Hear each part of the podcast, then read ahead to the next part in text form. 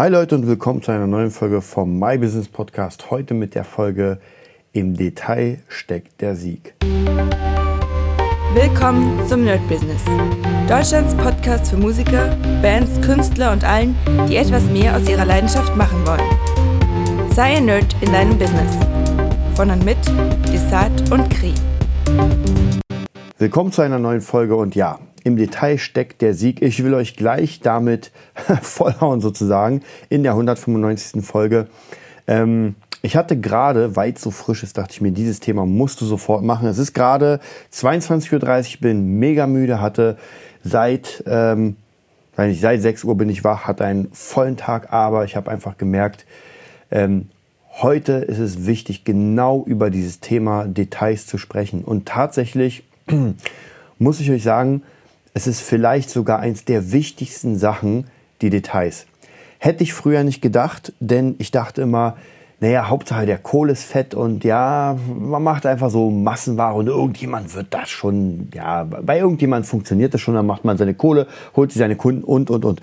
Und ich habe zwar gemerkt, man kann schon ins breite Feld schießen und damit eine bestimmte Kundschaft ranziehen, aber so die richtig geilen Kunden, die man haben will, und ich bin mir sicher, dass es eigentlich in jedem Bereich ist, sind die Kunden, die auf die Details achten. Ja, und warum sage ich das? Ich hatte heute einen Probeschüler auf der Gitarre, war jetzt nichts unbedingt Besonderes, also war jetzt nicht war standardmäßig, ja, man hat sich unterhalten mit dem. Und vielleicht als Vorgeschichte, der hat öfter na, ich sag mal zwei, dreimal hat der nicht direkt abgesagt, aber er meinte, ey, sorry, tut mir leid, aber ich bin auf Geschäftsreise und muss, aber normalerweise ist das für mich so ein K.O.-Kriterium, wo ich mir, ey, weißt du was, dann lass es.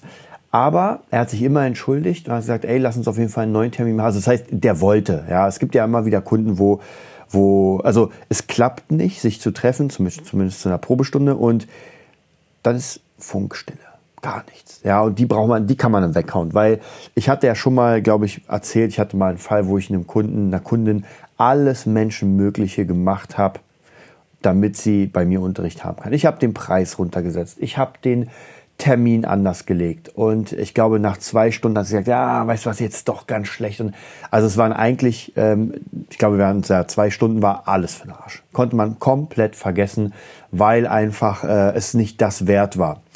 Bei dieser Person war es ein bisschen anders, weil die sich immer wieder gemeldet hat, ey, ich will auf jeden Fall, lass uns mal die Probestunde machen. Sorry, tut mir mega leid. Dass ich und da dachte ich mir so, ey, weißt du was? Dem gebe ich noch mal eine Chance. Und heute tatsächlich habe ich gesagt, ey, ich bin in der Schule und dann, äh, das wird echt spät. 21 Uhr können wir eine Probestunde machen, aber dann wirklich nur als Ausnahme an diesem Tag, weil es einfach schon mega spät ist. Also um 21 Uhr mache ich normalerweise keinen Unterricht, weil ist man durch. Also ihr seht ja auch jetzt 22.30 Uhr, 33 an einem Montag. Morgen kommt der Podcast, also ihr hört ihn heute am Dienstag. Und das ist mir doch schon zu spät. Aber ich dachte mir, okay, für die Probestunde kann man es machen. Und ich sollte recht behalten, tatsächlich, man hört ja schon, wenn jemand sagt, er ist auf Geschäftsreise. Ja, das heißt ja schon mal, muss nicht, aber es kann heißen, dass er einfach Kohle hat. Ganz einfach. Und ich muss euch sagen, auch hier holt euch Kunden, die einfach Kohle haben. Es bringt euch überhaupt nichts. Auf Dauer bringt es euch nur Stress, wenn ihr Kunden habt, die sagen, ja, ja, ist doch ein bisschen teuer. Und ja, bei meinen Kunden, bei den letzten Kunden, die ich äh, sage ich mal, wo ich eine Probestunde hatte, da war der Preis gar keine Frage. Den habe ich sowieso im Vorfeld genannt, logischerweise, aber da war es einfach keine Frage. Da fällt mir, ich muss mal auf meiner Seite gucken, was für Preise jetzt drauf sind, weil man muss sagen, dass ich immer wieder nicht so hundertprozentig weiß, ähm, wie die sind. Das werde ich gleich sogar mal live machen auf gitarrelernen.de. Ähm, auf jeden Fall kam er an und ähm, meine, mein Standard ist immer erstmal, dass die Schüler ich erkläre oder ich frage sie ganz kurz, ob sie Erfahrung haben, was für Musik sie mögen und dann habe ich so ein leichtes Bild schon mal. So, das ist schon mal ganz wichtig, denn das ist auch schon das Detail, dass man relativ gut auf die Person äh, zukommt. Das Schlimmste wäre, wenn ich zum Beispiel sage, ey, äh, was willst du lernen? Ja, E-Gitarre und ich sage, ah ja klar, ich mache Metal und Rock und die Person will vielleicht Jazz. Ja, ganz schlimme Sache, dann drehen wir komplett aneinander vorbei. Also frage ich sie, was sie machen will und wenn sie mir sagt, ja, ich will gerne das und das machen, dann versuche ich genau auch auf diesen äh, Zug aufzuspringen und auch in dieser Art zu spielen. Also bei dem Schüler ging es um Bluesrock, um ein bisschen Blues, um akustische schöne Klänge. Das heißt, mit einem Eric Clapton Tears in Heaven ist man schon mal bestens bedient. Mit einem Ed Sheeran kann man perfekt was punkten.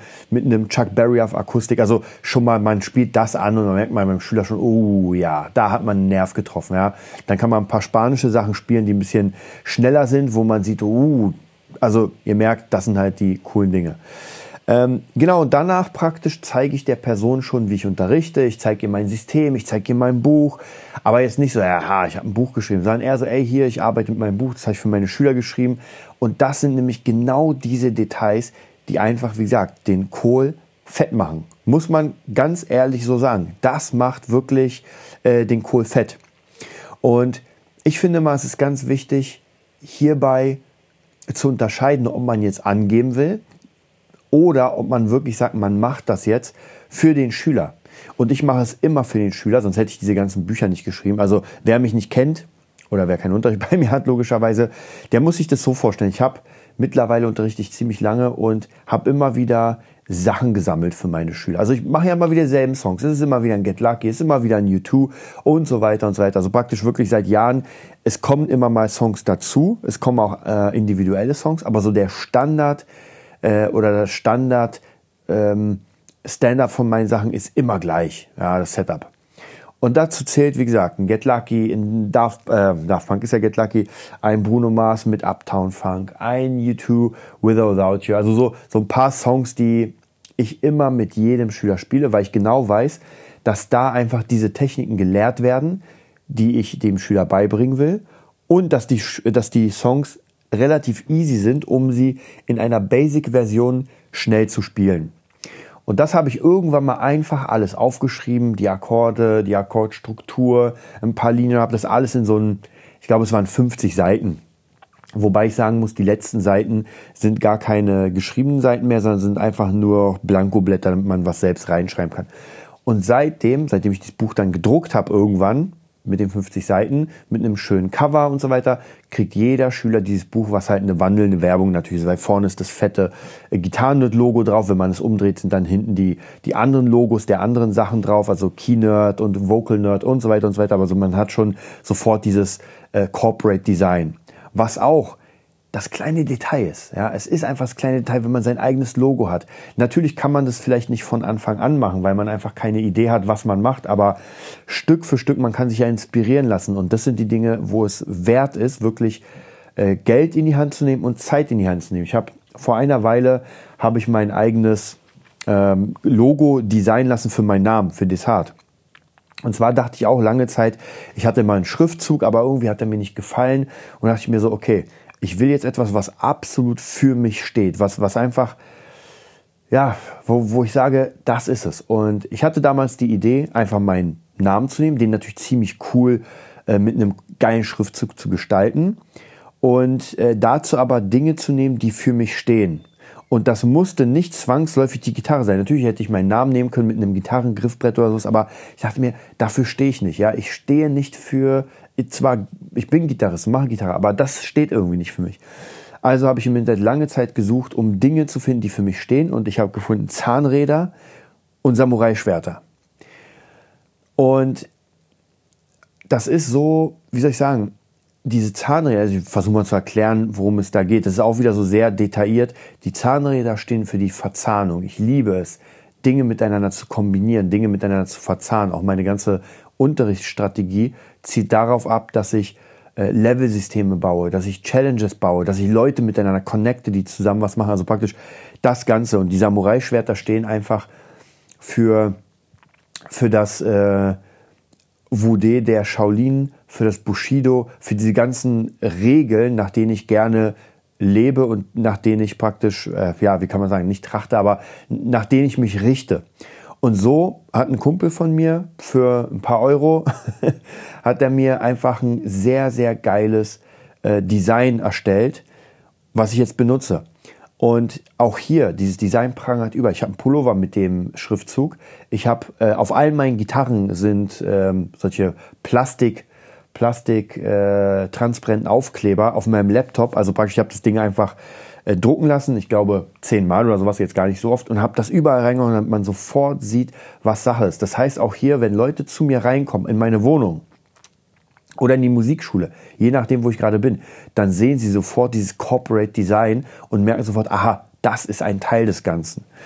Und wie gesagt, das sind einfach diese kleinen Details, wo man sagen muss, naja, das braucht man nicht unbedingt. Auch bei uns, wenn man in die Schule kommt, sieht man sofort im Klavierraum an der Seite ähm, drei oder vier Bilder sogar mit unseren Wappen, mit dem Key-Nerd, mit dem Beat-Nerd, mit dem Drum-Nerd. Also man sieht sofort dieses Design und natürlich muss man das nicht machen. Ja, das ist halt alles so, äh, die Schule funktioniert auch ohne. Ja, gar, gar keine Frage. Aber ich habe ja schon mal erzählt, dass wir anstreben, so eine Art, man könnte sagen, Hogwarts für Musiker zu machen, dass man wirklich später irgendwann in Zukunft, dass die Leute mit den Pullovern rumrennen mit ihrem eigenen Zeichen, mit den T-Shirts mit ihrem eigenen Zeichen, also wirklich sich verbunden fühlen und ob jung oder alt einfach sagen, das ist meine Schule und ich bin stolz drauf und ich bin stolz, diese Wappen zu tragen, weil man halt so ein Zugehörigkeitsgefühl hat. Man ist Musiker, man ist zusammen. Und das versucht man Stück für Stück mit diesen ganzen Sachen, obwohl das noch nicht so, ähm, wie soll ich sagen, obwohl das noch nicht so kultiviert wurde, ist das schon mal so ein kleiner Trigger. Ja, das heißt, wenn irgendwann diese T-Shirts kommen und die äh, Mappen und weiß was ich und die Notizhefte, dann hat man schon mal das gesehen. Und wie gesagt, bei mir das Workbook, was meine Schüler alle bekommen, das hat sowieso alle Zeichen drauf. Das heißt, später, wenn sie das T-Shirt bekommen oder irgendwann das bei jemand anderem sehen, merken sie sofort, aha, na klar, das ist ein Music Nerd. Und das ist natürlich ein sehr geiles System. Mhm auch nicht von mir erfunden, aber wenn ihr euch den Film äh, The Founder anguckt von McDonald's, dann seht ihr relativ äh, ähnliche Anleihen und natürlich äh, guckt man sich sowas an und denkt sich sofort, wie kann ich das in mein Business verwandeln? Ja, dieses große M, ihr kennt das, das große Big M. Das kennt jeder, fast jeder auf der Welt. Genauso Coca-Cola, den Schriftzug, den kennt jeder. Und das hat aber nicht von heute auf morgen. Es hat einfach eine Weile gedauert, bis das kultiviert wurde. Und umso mehr Menschen das benutzen, umso mehr Menschen das sehen, überall, oh, da habe ich mal das gesehen, da habe ich das gesehen, umso krasser wird diese Marke nach vorne gebracht. Und ja, jetzt nochmal zurück zu dem Schüler. Ähm, es war sehr interessant zu sehen oder zu hören, warum ich sozusagen den Wettstreit, wenn man so will, gegen Dutzende anderer Lehrer gewonnen habe, und zwar im Internet. Weil im Internet hat jeder theoretisch die gleiche Chance und er meinte, er ist auf, es ging durch, über das Portal Check24, er ist raufgegangen und hat dann Gitarrenlehrer Berlin gesucht. Dann sind erstmal alle rausgefallen, die nicht seine Art entsprachen, also praktisch die einfach E-Gitarre machen, so, alles weg. Dann sind so wen weniger. Dann hat er alle rausgehauen, die zu weit weg waren, weil er wird ganz sicher nicht durch die halbe Stadt fahren. So, auch alle weg. Und dann blieben gar nicht mehr so viele übrig. Und dann hat er mir erzählt, dass die meisten Profile einfach nicht ansprechend waren. Bei den meisten Profilen war es einfach total, äh, ja, es gab keine Message. Ja, es gab einfach keine Message, wo man sagen könnte, oh, der hat was. Und bei mir meinte er, ist raufgegangen auf die Seite, hat sich das Ganze angeguckt, hat gesehen, ein junger Bursche, das sieht aber auch nur so aus, ihr kennt ja mein Alter, ähm, der einfach einen Plan hat weil er einfach gesehen hat an meinen Schriften, an den Corporate Design, an den ganzen Konzeptsachen, aha, da ist jemand, der das wirklich macht. Mhm. Und das muss man sich natürlich erarbeiten, das ist gar keine Frage. Ich habe auch angefangen mit äh, sehr, sehr billigem Unterricht, ohne Ahnung zu haben, äh, was ich überhaupt mache. Muss, muss man auch wirklich zugeben. Also die ersten Unterrichtseinheiten, die ich gegeben habe, ich kann mich noch gut erinnern, da ja, ich wusste zwar ein bisschen, wie man spielt und konnte auch Anfänger unterrichten, aber so wirklich äh, guter Unterricht war das nicht. Logisch, man muss das halt irgendwie sich anlernen. Und entweder geht man in eine Schule und lernt es dadurch, oder man muss das praktisch äh, autodidaktisch lernen. Und ich bin ja jemand, der gerne einfach macht und dadurch lernt. Und das hat, ähm, das hat mir viel, äh, ja, wie soll ich sagen, viel gegeben. Aber natürlich hätte ich mir viel Kummer erspart, wenn man mir ein Konzept gegeben hätte ja, was ich mir jetzt erarbeiten musste. Ja, das eine ist gut, das andere ist auch gut. Man muss halt gucken, was für eine, was für eine Art man gerne macht. Aber hier auf jeden Fall als großer, großer Tipp an euch, egal was ihr macht, baut das Fundament auf und das Fundament ist immer erstmal der Standard. Ihr braucht absoluten Standard. Ja, wenn ihr zum Beispiel irgendwie äh, Unterricht geben wollt, dann baut euch erstmal einen Standard, definiert, was ihr unterrichten wollt.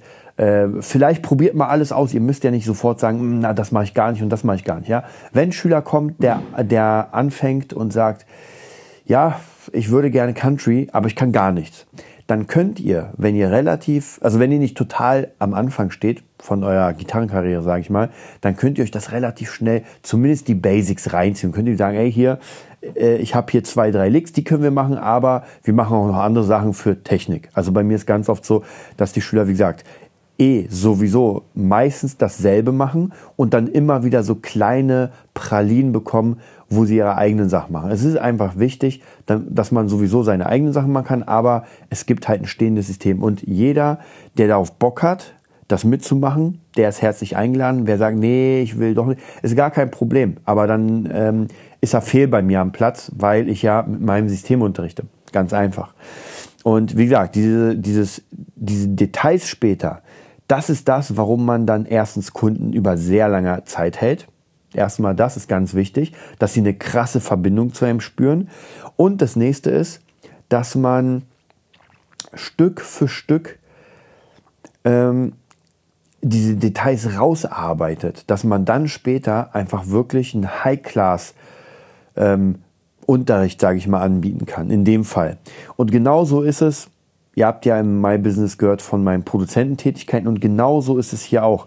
Ich versuche erstmal alles Mögliche zu machen, vom EDM bis Trap, Hip-Hop, Oldschool, alles Mögliche, auch äh, deutsche Ballade, um mich dann Stück für Stück äh, in eine Sache zu spezialisieren und zu sagen, da sind die Details. Und im Moment ist es bei mir so, dass ich gerne, ich mache es zwar noch nicht, weil ich einfach noch nicht die Zeit hatte, mich da mit zu befassen. Und zwar würde ich gerne als Spezialgebiet japanischen Trap machen. Ja, einfach Trap Beats, sehr tiefe, bassige Trap Beats und dazu japanische Instrumente und so, so Samurai-Klänge. Ja, kommt mega gut an im Internet, habe ich gesehen, aber es machen halt sehr wenige, weil tatsächlich ist das doch nicht so leicht. Und ich habe mir zwar die Instrumente gekauft, die man braucht, aber also nur als Sample, jetzt nicht die richtigen Instrumente. Ich werde jetzt keine japanischen Instrumente lernen. Habe ich versucht, funktioniert nicht, zumindest nicht bei mir. Aber, ähm, aber ich habe gemerkt, dass das doch ein sehr, sehr eigener Bereich ist, damit die klingen, weil es einfach andere Tonleiter sind, andere Stimmung und so weiter. Das heißt praktisch, das ist dann später das, wo ich ins Detail gehe, aber im Moment muss ich sowieso lernen, einfach Beats zu bauen, die wirklich gut sind. Und da wird es genauso wie in meinem Unterricht sein. Irgendwann werde ich einen Workflow erarbeiten, wo ich merke, okay, ich fange jetzt mit einem Beat an, fange Bassdrum zu machen, fange Snare an zu machen, fange das an zu machen, dann mache ich vielleicht einen Bass und so weiter. Noch ist es nicht so weit, aber das wären die Details, wo ich dann sage, okay, jetzt gehe ich richtig rein. Und auch beim Produzieren an sich sind die Details, die Details, das, was absolut einen abhebt von allen anderen. Hm. Und ich merke immer wieder, gerade wenn ich für Friedrich Keindorf Beats produziere, dann produziere ich erstmal die Beats auf einem sehr, sehr fundamentalen Level. Ja, das heißt, man hat vielleicht eine Kick vor on the floor, man hat eine Snare auf der 2 und 4, man hat ein bisschen hier Hi-Hat, da Hi-Hat und hat einen Basslauf, der unspektakulär ist. Dann hat man vielleicht zwei, drei Synthes, die unspektakulär sind. Vielleicht kommt dann Friedrich Keindorf dazu, singt noch ein bisschen was ein, auch sehr unspektakulär. Und man hört sich das an, denkt sich so, ja, das hat vielleicht Potenzial, aber noch klingt es halt so, ja, ein bisschen roh. So, und wenn ich mich dann daran setze, irgendwann, ja, wenn ich sage, okay, jetzt habe ich mal Zeit und das dauert wirklich drei, vier, fünf Stunden, also es ist nicht so, dass man ein Beat hier in zehn Minuten zusammenbaut, dann fange ich wirklich an von Anfang und kümmere mich nur um die Bass. Dass ich sage, ich mache jetzt nur die Kick, also jetzt nicht die, die, äh, den Bass, sondern die Bass Drum, Kick Drum und mache die richtig geil. So, dann gehe ich weiter, dann mache ich die Snare und gucke, was kann man da nehmen. Dann vielleicht gehe ich schon in den Bass ran und sage, okay, was für einen Sound für den Bass will ich haben? Was für einen Sound für die Synthes? So, dann habe ich dieses Fundament und sage, okay, jetzt klingt mal der Track nach halt was, was so ein bisschen speziell ist. Und dann geht man noch mehr ins Detail. Dann sagt man, okay, jetzt fügt man ein paar Fills ein, man fügt ein paar äh, Sweeps ein, man fügt ein paar Impacts ein und so weiter. Man nimmt etwas raus, ja, vielleicht mal an der Stelle oder an der anderen Stelle mache ich die Kickdrum ein bisschen softer, nehme ein bisschen Hi-Hat raus. Dann gehe ich noch mehr ins Detail, dann sage ich, okay, jetzt mache ich mal äh, Delays auf eine einzige Snare, auf einen einzigen Schlag. Jetzt nehme ich Claps rein. Jetzt gehe ich in den Bass rein und fange an, den Bass noch ein bisschen mehr zu bearbeiten. Vielleicht fange ich auch an, den Bass zu cutten und sage, an der Stelle äh, mache ich einen Effekt drauf, der nur an dieser kleinen Stelle ist und vielleicht nur einmal in dem Song. Ja, dann gibt's vielleicht noch mal irgendwo ein Klatschen. Nur einmal in dem Song. Ich habe letztens bei einem Song oder bei dem Song ähm, Mad Eagle ähm, gibt's eine Stelle, wo Friedrich Keilendorf sieht, singt Mad Eagle. Mad Eagle, irgendwie sowas. Und dann gibt's eine Stelle, wo er singt Mad Eagle. Also praktisch das Ganze äh, einmal versetzt um, glaube ich, eine Viertel. Und das macht so viel aus, weil man hat so oft gehört, dam, da, dam, dam, da, dam, dam, da, dam kommt unfassbar geil. Es ist nur ein kleines Detail und dieses Detail macht so unglaublich viel aus. Ähm, und deswegen merke ich auch immer wieder, gerade beim Beatbauen muss man sich einfach richtig diese krasse Zeit nehmen, um wirklich zu sagen, jetzt ist an jeder Stelle einfach etwas, was nicht zu extrem ist. Also man sollte den Beat nicht voll ballern mit irgendwelchem Zeug, aber an jeder Stelle ist ein kleines, interessantes Detail, wo man sagt, oh, geil.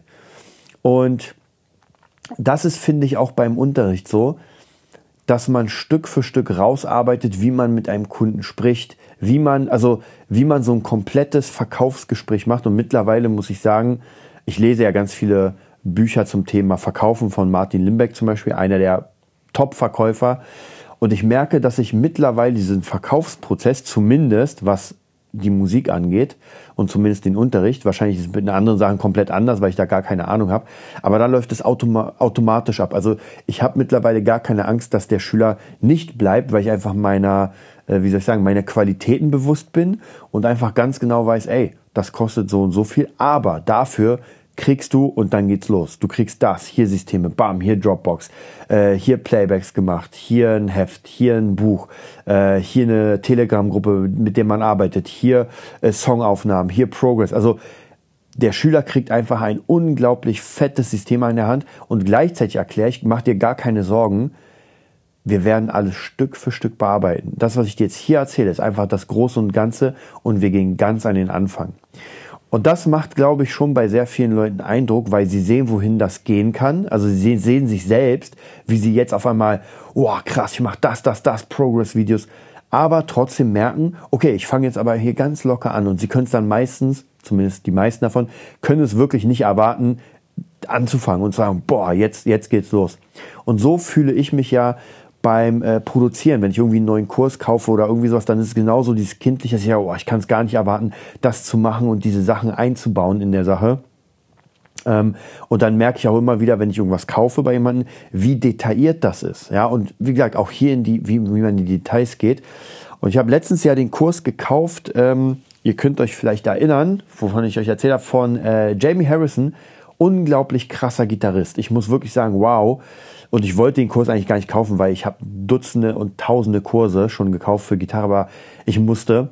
Und dieser Song ähm, äh, Slow Dancing in a Burning Room von John Mayer in seinem Style habe ich jetzt praktisch auch aufbereitet für meine Schüler. Das heißt, viele meiner Schüler, nicht alle, aber die, die, sag ich mal, fähig sind, das zu spielen, denen bringe ich das langsam, langsam bei. Und es macht mir so einen Spaß, mir das selbst beizubringen und meinen Schülern. Und da merke ich, ich kann vieles von dem Song spielen, aber, und jetzt kommen wir wieder in die Details, wenn man Jamie Harrison das Ding spielen hört, ich glaube, es hat vier Millionen Views mittlerweile bei YouTube, was doch schon eine ganze Menge ist für ein äh, Gitarreninstrumentalstück, dann merkt man, okay, das wirklich, das ist das Detail. Also wie er die Seiten anspielt, wie er bandet, wie er manche Sachen mit dem Daumen einfach nur antippt, damit das, damit es, wie soll ich sagen, so, so einen leichten perkussiven Touch hat. Ja, und da fühle, wenn ich das spiele und wenn ich es aufnehme und mir es angucke, dann walzt sich da einfach wie so ein Oger rüber. Und das merke ich, weil ich diesen Style auch nie wirklich gespielt habe. Und dann merke ich, okay, um dieses Feeling zu bekommen, dieses, dieses Detailding, das ist es. Das ist das, warum die Leute dann aufhören zu essen und dir zuhören und nicht einfach nur durchschrummeln. Und ich denke mal, das ist überall, in jedem Bereich, der, den man macht, ist es genau das. Es ist das Detail. Und wenn man sich wirklich die großen Geschichten anguckt von äh, Jeff Bezos Amazon, von einem Bill Gates, von einem Steve Jobs und so weiter und so weiter. Es sind wirklich immer wieder die Details, die sie von den Konkurrenten abheben. Es sind immer wieder diese Kleinigkeiten, wo man gesagt hat, nein, das muss jetzt rein, ja. Facebook, das Pinboard. Ja, sowas gab es einfach in der Art noch nicht.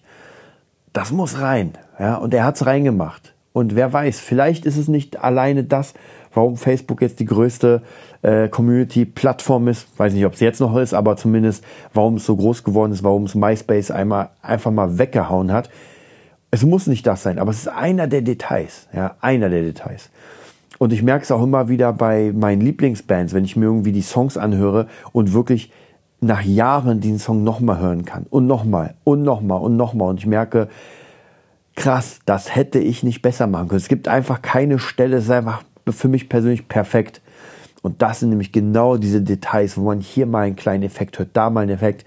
Und dann merkt man aber auch die, wie soll ich sagen, die Hamburger, die Schnell-Hamburger unter den, äh, unter der Musik, wo man einfach so ein, ich sag mal, One-Hit-Wonder, ja, man hört ihn, ja, es ist eine coole Line, man kann es hören, es bleibt im Kopf. Aber wenn man so zwei, drei Jahre später hört, nichts. Und ich muss sagen, ich habe so zwei, drei, vier Songs. Fällt mir gerade so ein, vielleicht erinnert sich der eine oder andere von euch. Ähm, Freestyler von den Boomfunk MCs. Ich kann mich noch genau erinnern, diesen Song kann ich nicht mehr hören. Ich habe ihn damals geliebt. Ich habe ihn immer gehört, dieses Freestyler. Mega cool. Heute kann ich das nicht mehr hören, weil es ein Produkt dieser Zeit war und ich finde, es klingt heute nach absolutem Müll. Ob der Song gut ist oder nicht, will ich gar nicht irgendwie hier bewerten. Im Allgemeinen, ich kann ihn nicht mehr hören. Und so gibt es immer mal wieder ganz viele Songs aus so einer Zeit, die ich einfach nicht mehr hören kann. Oder vielleicht kennt ihr es noch, äh, ganz viele Viva-Moderatoren haben irgendwann Songs gemacht, ja. Äh, Mola Adibesi, Alibesi, ich weiß gar nicht, wie er hieß, oder Enya Fante Mike Clock hieß er. Also ich kann mich noch genau erinnern, diese Sachen, ich glaube von MTV auch. Und das waren alles so diese, wir hauen mal einfach irgendeinen Song rein, ja, ein Viva-Moderator präsentiert den und den, der wird ganz kurz überall gespielt, verdient dann seine paar Euros und dann hauen wir ihn weg und die kann man sich auch nicht mehr anhören. Also es gibt viele Songs, wo man merkt, da wurde nicht im Detail gearbeitet, sondern das ist einfach nur so ein Produkt, wir ballern das raus, fertig. Vielleicht könnte man da auch einordnen, diese ganzen äh, Tracks von Big Brother. Ihr kennt noch Big Brother, die erste Staffel mit Jürgen und Slatko und ich glaube Christian hieß der Bad Boy und die haben ja alle Songs gemacht, ja. Hört sich irgendjemand von euch noch diese Songs an? Ja, ich kann mich noch erinnern, ein großer Bruder, meine Fresse war das ein Scheiß-Song. Sorry Leute, ich muss es wirklich sagen, ich mag den Song nicht. Und genauso mag ich auch nicht von, ich glaube Alexander hieß der, der irgendwie so einen Techno-Song gemacht. Also das war ja auch so, dass die Leute rauskamen und gefühlt sofort in die Kabine geschickt wurden, da ihr Zeug eingesungen haben, wahrscheinlich 300 Mal, weil es keine Sänger waren. Dann wurde nochmal zehnmal overdubbed, zehnmal Autotune drüber gemacht und dann kam dieser Kacksong raus. Und die Leute haben ihn ja nur gekauft, weil sie eine Verbindung mit der Person hatten. Aber hört sich das heute noch jemand an? Eher nicht, sonst werden die Dinger in den Charts. Also von dem her, ihr merkt, es sind einfach auch hier wirklich die Details. Man kann schnell Burger machen, man kann Fast Food machen und schnell raushauen. Wenn man die Community hat, die Audience, gar kein Problem. Aber so langzeittechnisch wird man es nicht kriegen. Also zumindest diese in Klammern Stars äh, haben das in der Musikindustrie zumindest nicht geschafft. Aber natürlich der Produzent und der Produzent hat sich spezialisiert und das ist auch ein Detailwissen auf ich will mal nicht sagen Kacksongs, aber diese ganzen äh, Pop-Dinger, die einfach nur One-Hit-Wonder werden sollen. Ja, man weiß genau, das ist ein One-Hit-Wonder, genauso wie Dieter Bohlen, der einfach genau weiß, dieser Song kommt jetzt raus, der Song wird jetzt rausgeballert, passt perfekt zu der Show und danach wird ihn wahrscheinlich kein Mensch mehr im Leben hören. Ist ja auch gar kein Problem, weil er weiß ja genau, was er da kreiert. Und das ist auch das einzige Ziel. Deswegen da ist vielleicht auch nochmal ganz wichtig zu erkennen, was man macht. Wenn man einen riesen krassen Namen hat, wenn man der Pop-Titan ist, ist es gar kein Problem, kann man machen. Wenn man sich aber, glaube ich, einen neuen Namen ähm, erschaffen will in einer Branche, und zwar heutzutage, heutzutage noch schwieriger als sonst, dann sollte man schon darauf achten, dass man irgendwas hat, was sehr unique ist, was, was wirklich krass ins Detail geht, wo man sagt, das hat zumindest, man muss nicht sagen, kein Mensch auf der ganzen Welt, aber zumindest stehe ich mit ganz wenigen Menschen ganz oben auf der Leiter und bin nicht jemand, der einfach den äh, 300.000. Äh, Trance-Beat macht, ähm, den einfach schon tausend Leute gehört haben. Und dazu zählt, dass man sich, wie gesagt, nicht in Details verliert. Das ist vielleicht auch ganz schlecht, wenn Leute einfach so lange äh, darin graben in ihrem Sound, dass irgendwann äh, drei Jahre später sie zwar den perfekten Sound gefunden haben, dummerweise ist aber drei Jahre zu spät und es interessiert keinen mehr. Da muss man auch natürlich gucken, dass man die Waage hält. Und da kann ich euch ganz ehrlich sagen, das kann man nur durch Erfahrung. Das geht nicht anders. Das wird nur durch Erfahrung geschehen, wenn man macht, macht, macht, auf die Schnauze fällt, weitermacht, wieder auf die Schnauze fällt. Und gerade bei mir im Producing-Bereich ich produziere ja schon echt eine ganze Weile und mittlerweile, wenn ich mir mein altes Zeug anhöre, dann denke ich mir, was habe ich für eine Kacke produziert? Aber ich konnte es ja nicht besser. Das ist vielleicht nochmal ganz, ich, es ging ja nicht. Es haben die Erfahrungen gefehlt, es hat das Know-how gefehlt, ganz viel. Und heutzutage, wenn ich dann die Beats raushaue und wirklich von namhaften Beat-Creatern ähm, Messages bekomme, die mir sagen, krass, Clean Beat, wo ich mir, oder Dope Beat, da denke ich mir so, geil mega cool, dass diese Leute mich, mich auf dem Schirm haben und überhaupt äh, mich als würdig erweisen, mir einfach mal was zu schreiben. Denn diese Leute haben es richtig drauf. Und ich denke mir immer so, krass, da will ich auf jeden Fall hin. Und es muss aber auch Spaß machen. Also ich muss euch ganz ehrlich sagen, diese Beats kreieren, diese Beats bauen, macht mir so einen unglaublichen Spaß, diese neuen Welten zu erschaffen, diese neuen Soundwelten, Soundklänge und immer mal einfach, ähm, vielleicht früher war ich gar nicht so, äh, so experimentierfreudig. Ich hatte tatsächlich doch eher Angst und dachte mir so, ah nee, jetzt machst du gerade ein Beat für einen, weiß nicht, für einen äh, deutschen Popkünstler und naja, es sollte doch schon mit Klavier, Geigen und vielleicht ein bisschen Bassdrum. Heutzutage bin ich komplett experimentell. Mir ist das vollkommen egal. Und äh, wenn mir ein Sound nicht gefällt, wenn es mir zu langweilig ist, dann hau ich das Klavier weg und hau den bösesten Synthi rein, den es gibt. Denn nichts ist schlechter, als einfach Retorte zu machen. Gerade wenn man noch gar keinen Namen hat, hat man mit Retorte sowieso gar keine Chance. Das wird die Leute absolut nicht interessieren. Und das merke ich bei dem Projekt Friedrich Kallendorf. Da sind die Beats sehr abgefahren und das sind die Beats, die die Amis, die meine Ami-Freunde sozusagen absolut feiern und sagen, krass, was ist da für ein Scheiß gebaut, aber es ist geil. Ja, weil das einfach Dinge sind, die einfach im ersten Moment nicht zusammenpassen und dann aber irgendwie cool klingen. Ja, das war's auch schon von der Folge. Es ist jetzt 23.01 Uhr. Es ist fast schon wieder Zeit, schlafen zu gehen. Aber ich musste auf jeden Fall diese Folge heute noch aufnehmen, weil ihr merkt ja, äh, wir sind ein bisschen im Stress. Auch heute haben wir am Montag Movietopia aufgenommen mit äh, Ralf Schulz. War wieder eine geile, ich glaube, anderthalb Stunden Folge. Äh, und das könnt ihr euch auch auf jeden Fall reinziehen. Aber natürlich muss das Nerd-Business auch am Laufen sein. Und ja, ich freue mich auf die nächste Folge. Ich freue mich auf den morgigen Tag. Wünsche euch ein mega cooles, eine mega coole Woche und wir hören uns dann bald wieder. Das war die neueste Folge vom Nerd Business Podcast. Wir hoffen, es hat dir gefallen und bitten dich darum, uns eine 5-Sterne-Bewertung bei iTunes zu geben. Vier Sterne werden bei iTunes schon abgestraft. Also gib dem Podcast bitte die 5-Sterne-Bewertung und teile uns auf Facebook, Instagram und schicke ihn an deine Freunde. Wir leben davon, dass du uns hilfst, unsere Message zu verbreiten. Wir danken dir vom ganzen Herzen dafür. Abonnier den Podcast, teile ihn mit deinen Freunden und wir hören uns in der nächsten Folge, wenn es wieder heißt, bist du ein Nerd in deinem Business? Nerd Business.